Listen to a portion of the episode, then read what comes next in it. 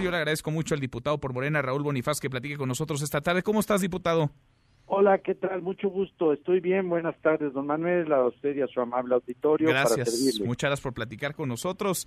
Pues hay una iniciativa ya que plantea meterle mano a algunos artículos, particularmente al artículo 132 de la Ley General de Bienes Nacionales, para que se pueda rifar el avión presidencial. ¿Cómo va, de qué va esta modificación y cómo impactaría directamente a la rifa, que es todavía una posibilidad, pero que mañana se podría confirmar la rifa del avión presidencial?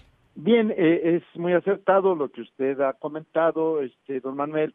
Y bueno, esta es una iniciativa que presentó el diputado Mario Delgado, coordinador del Grupo de Morena, y me correspondió a mí presentar en tribuna. Esta, como usted lo ha, señalado, son eh, es dos iniciativas que modifican a dos leyes.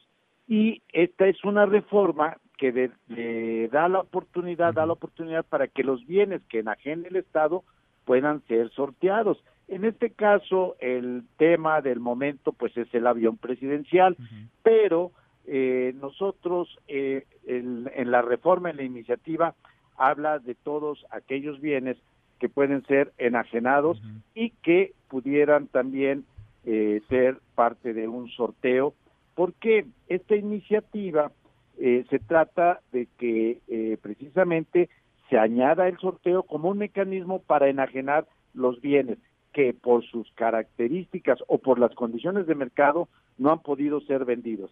Y en este caso, pues podría ser el avión presidencial, pero mañana a ver, a ver, qué dice el señor presidente. Mientras tanto, en la Cámara de Diputadas y de Diputados, la iniciativa pasó a la Comisión de Gobernación, en donde pues esperemos se logre la votación de aprobatoria y posteriormente pasarla al Senado de la República. Pero esta sí tiene, digamos, dedicatoria, ¿no? O sea, sí es un traje, digamos, hecho a la medida para que se pueda rifar el avión, para que no haya un impedimento legal para hacerlo.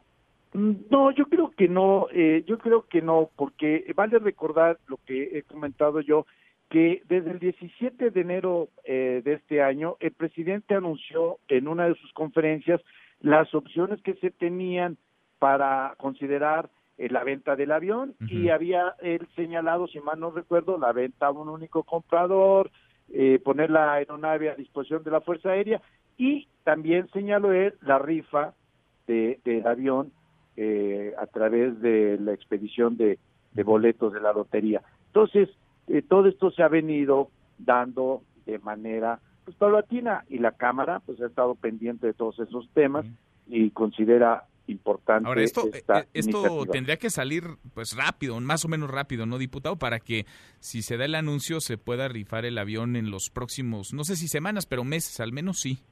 Mire, eh, precisamente hoy la presidenta de la Comisión de Gobernación convoca ya para la próxima semana a la Comisión para que revisemos esta iniciativa y pues tenemos la confianza de que va a ser aprobada la pasaremos al Pleno y pues en 15 días estimo estará eh, pues eh, llegando al Senado de la República. Bien, pues sí llevará esto velocidad, es prioritario. Platicaba hace un par de días en esta mesa para todos con Mario Delgado, el coordinador de Morena en la Cámara, nos decía que le va a entrar, que no será obligatorio, pero que sí hará es una invitación a todos los diputados de Morena para que compren sus cachitos, para que le inviertan una lana, 10 mil pesos, 20 cachitos, de a 500 el cachito.